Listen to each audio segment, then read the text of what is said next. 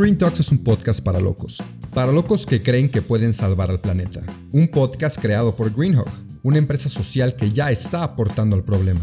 Nuestro reto es informarte de la situación de manera concisa y sin contaminar. El tuyo, ser parte de la solución. Al micrófono unos ambientalistas en serie, que te estaremos acompañando todos los jueves, haciéndote más verde plática con plática. Así que, vamos a empezar.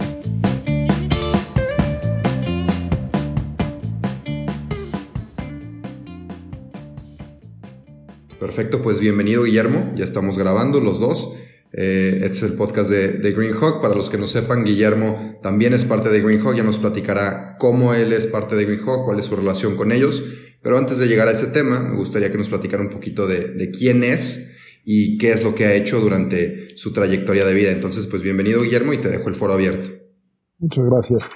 Eh, bueno, Guillermo Carsolio, soy, uh, tengo 54 años de edad, eh, estudié ingeniería química en el Tecnológico de Monterrey, eh, tengo una maestría en administración en el IPAM y además estudié dirección en el IPADE.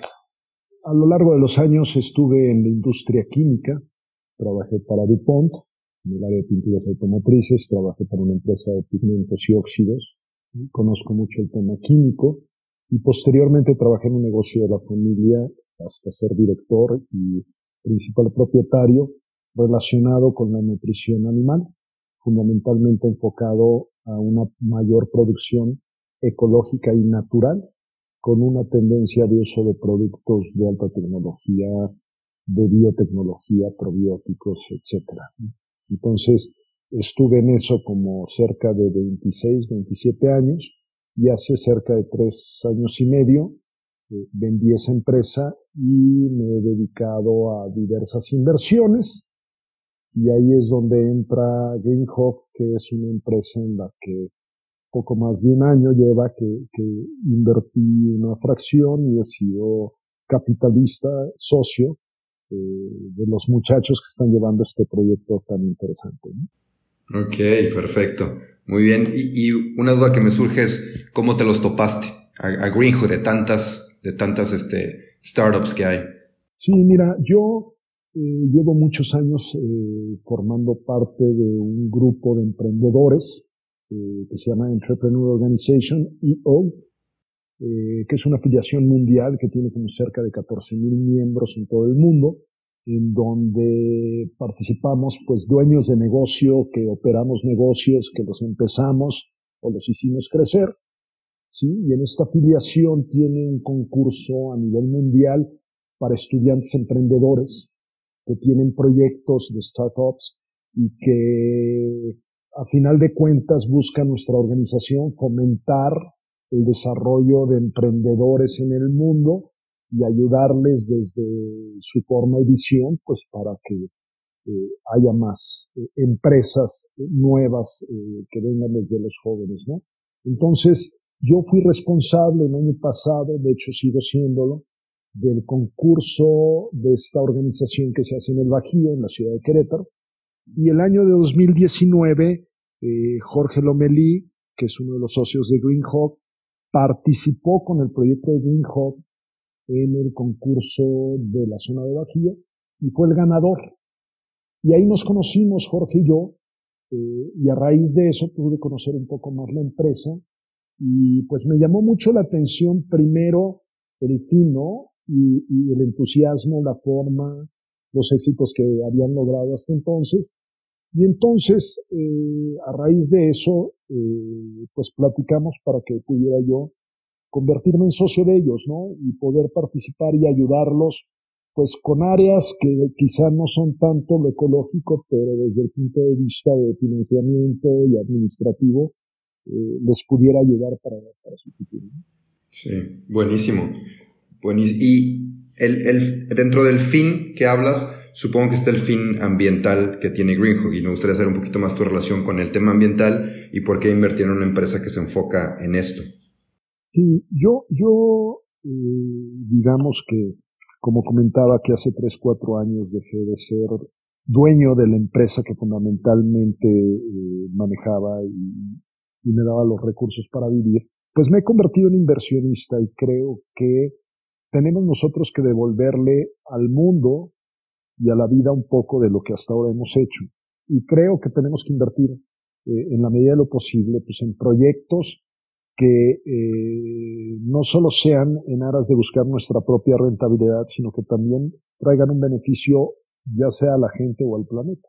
En este caso, una empresa como GreenHawk que tiene esta huella digital ecológica totalmente, que me ha ayudado a aprender más del tema ecológico y además puedo yo enfocar mi esfuerzo y mi trabajo en este fin para contribuir algo al planeta en aras de, lo que sucede en el planeta para nosotros y pues para nuestras próximas generaciones. Creo yo que, quizá eh, la mayor parte de mis recursos pues, no están enfocados en, en, Green Hub, pero sí le dedico bastante tiempo. Es uno de los proyectos que más me gusta y más me interesa porque para mí es muy gratificante eh, contribuir pues a la parte ecológica del planeta. Ya. Y antes de Green Hub me surgió una duda.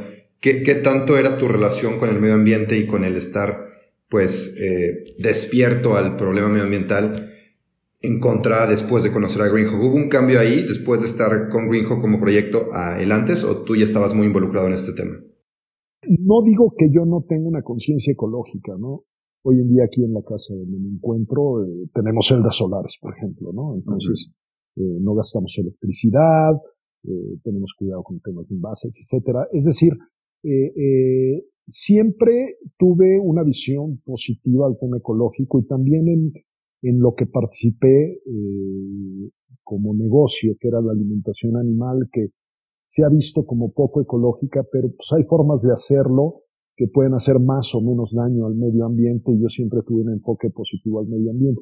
Sin embargo, no tenía la conciencia ecológica que tienen algunos jóvenes o unos grupos importantes de jóvenes como los socios de Green u otros que he conocido, quizá por un tema también generacional. Creo que eh, las personas de mi edad encuentras menos gente con conciencia ecológica que los jóvenes. Entonces, digamos que esa era mi forma general, quizá de influencia de mi hijo, que ya tiene 23, 24 años, que tiene una conciencia mucho más ecológica que uno mismo, le va llegando a uno esta parte, pero creo que a partir de, de mi contacto con Green eh, eh, me he empezado a ser más eh, un ecologista imperfecto, pero con mayor tendencia a, dañar menos el ambiente. Claro, ¿no? Y, eso que mencionabas de, pues de la producción de carne más eficiente, creo que es importante también porque la realidad es que no todo mundo va, va a ser vegano, va a dejar el producto animal, entonces creo que es una labor muy importante el tratar de hacer ese consumo de carne pues más eficiente y menos dañino. No, no, creo, creo que es muy bueno también esa parte. Y, no, dime, dime. No, te escucho. Sí, yo creo que, que, que yo que estoy muy involucrado en la industria de, de, producción de pollo, de cerdo, de ganado lechero, ganado de engorda, la producción de leche, la producción de queso, es una industria que ha sido muy, muy criticada, ¿no?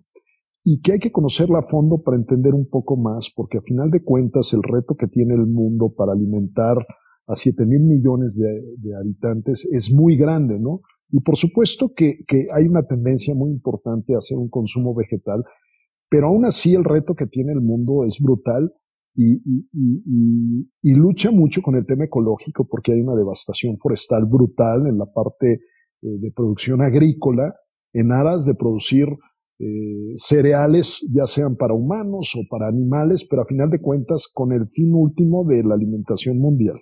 Ahora, los seres humanos eh, está visto que van a tener un reto brutal y se sabe que a las formas de producir hoy, hacia el 2050 no va a haber comida suficiente para los seres humanos.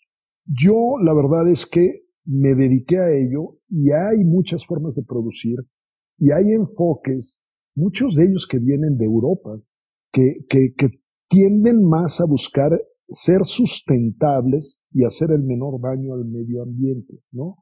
Hoy en día, por ejemplo, eh, los animales comen minerales, ¿no? Pero en el pasado se les daba brutalmente minerales a destajo y los desechos de los animales dejaban un daño al medio ambiente con, con, con los desechos minerales que excretaban los animales, ¿no? Hoy en día, por ejemplo, para el uso de fósforo, tú puedes adicionarle al alimento enzimas que hacen que la digestión mejore muchísimo y entonces le dosificas mucho menos fósforo al animal para que el residuo tampoco haga tanto daño al medio ambiente y no produzca fósforo, ¿no?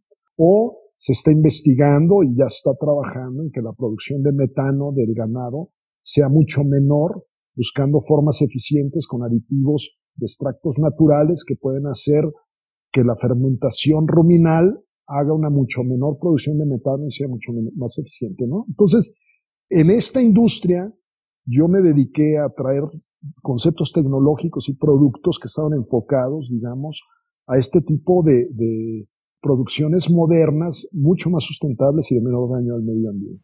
Y, por ejemplo, otra duda. En cuanto a estos métodos y tecnologías, ¿qué tan fácil es implementarlos a gran escala en México? Por ejemplo, como los paneles solares son una excelente solución, pero no es tan fácil que toda la población los tenga. Claro.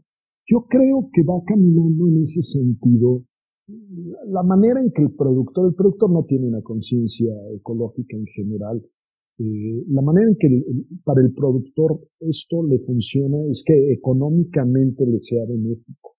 Entonces lo que se busca en estos principios es que tú al hacer más eficiente la nutrición del ganado y que produzca menos metano, a la vez también sea algo que hace más eficiente la producción de carne o la producción de leche. Entonces, ahí es donde sí tiene espacio y van creciendo este tipo de conceptos. Por el otro lado, es importante que vengan las restricciones este, gubernamentales también para el uso de ciertas sustancias que son nocivas, ¿no? Entonces, yo creo que son los dos mecanismos, ¿no? Una reglamentación y regulación gubernamental y por el otro lado, el desarrollo de productos que no solo son benéficos desde el punto de vista ambiental, sino también económicamente viables y eso sí está sucediendo y está sucediendo porque lo está buscando todo el mundo y hay espacios como Europa que tienen fuertes regulaciones y entonces invierten mucho en, desarrollar estos conceptos. Ya. Y bueno, ahorita también platicábamos de, de, bueno, de tu hijo que está más consciente y de los jóvenes en general que están conscientes sobre este, este cambio. Y a mí también me pasa, lo platicábamos antes, que a lo mejor con mis abuelos se me dificulta mucho hablar de este tema. Y yo siento que es porque a lo mejor las generaciones mayores no lo ven tan cerca, es como un problema muy a futuro que, puede o no pasar. Y en cambio las generaciones de ahorita lo ven ya muy, muy cerca. O sea, esto le puede pasar, por ejemplo, a mis hijos en un futuro. Puede que les toque alguna crisis de agua, este, desastres naturales muy, muy fuertes, muy graves. Entonces, pues mi pregunta o el consejo que, quisiera pedir es más, ¿Cómo hacemos los jóvenes para hablar con generaciones mayores en cuanto a este problema? Yo creo que uno de los problemas es que hay mucha información, pero no toda es tan objetiva, ¿no? Entonces, eh, no sé si los adultos con información, los adultos mayores con información más objetiva, podrían tener una mayor conciencia, pero es natural que, que, que con una visión futura de menor número de años, pues tu futuro lo estás dimensionando en una forma de menor tamaño, ¿no? de, menor dimensión. Yo creo que tiene que entrar por el lado del sentimental del cariño hacia las siguientes generaciones. Yo creo que no estamos aquí solo para pensar egoísma, e, egoístamente en nosotros, ¿no?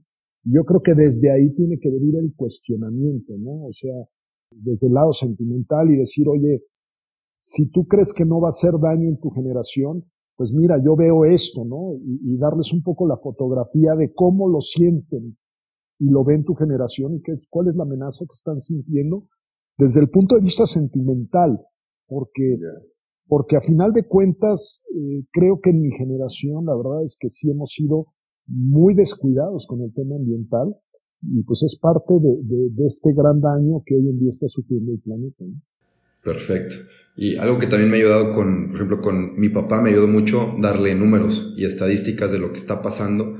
Y él es un ingeniero y, se basa mucho por eso. Entonces siento que también cuando le das al lado, pues sí, del cariño a las siguientes generaciones, pero también das los datos y los números de lo que está pasando y lo que es, es real y objetivo, creo que también ayuda mucho a, pues a convencer y a concientizar de que el problema es real, porque a veces siento que es como una película que ni nos creemos que vaya a pasar el, el fin del mundo o así, pero ya hay datos que, que avalan que es un problema fuerte. Eh, y bueno, Guillermo, también te quería pedir, igual ya te pedí este consejo, un poco antes de tiempo, pero siempre pido tres consejos.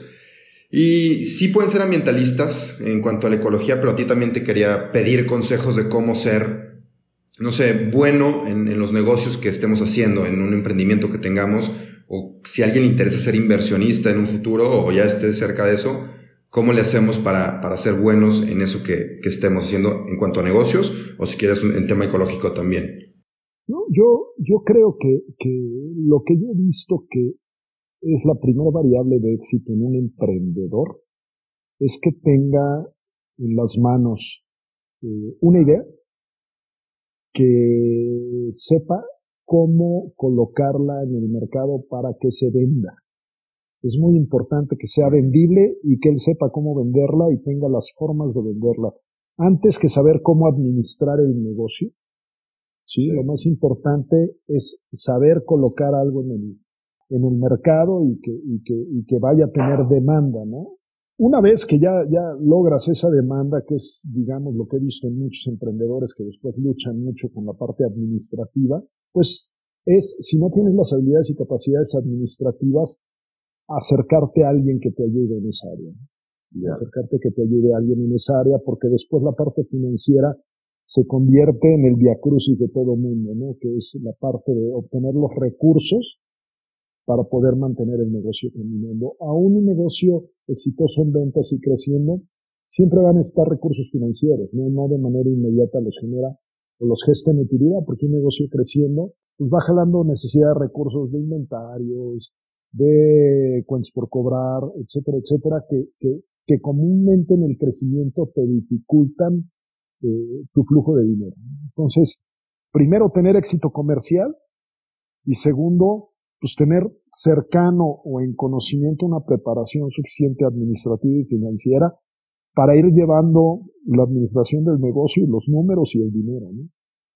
yo creo que, que, que, eso es lo que, lo que yo veo y hacerlo con pasión, ¿no? O sea, al final de cuentas, buscar algo que te guste, que te apasione y que te mantenga contento haciéndolo porque entonces pues, vas a poner todo lo que está de tu parte para, para lograrlo.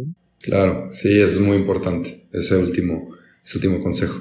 Oye, ya por, por último, y esta es una pregunta un poco más difícil, entonces la puedes pensar si quieres, a lo mejor ya la tienes ahí preparada, pero a todos mis invitados les, les pregunto que si me podrían dar un consejo de vida, no relacionado al tema que acabamos de platicar, algo, un consejo de vida que creas que le pueda servir a cualquiera. Sí. Quizá ahora que traigo yo en, la mente de reflexiones es eh, que todo en la vida tiene que ver con la actitud con la que la encaras, ¿no? Pensando, por ejemplo, eh, en un avión, ¿sí? Eh, cuando el piloto quiere que el avión suba, eh, pone la trompa del avión hacia arriba.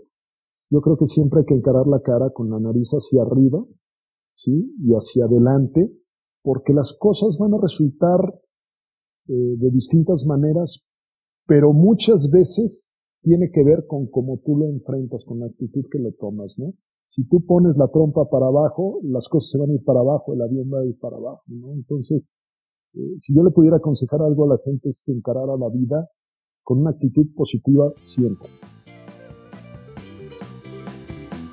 Eso fue todo por hoy, pero no te apures, estaremos de vuelta el próximo jueves en todas las plataformas. Si te gustó, te informó o te caímos bien, comparte este episodio. El planeta y quien lo escuche te lo van a agradecer. Nos vemos la próxima semana.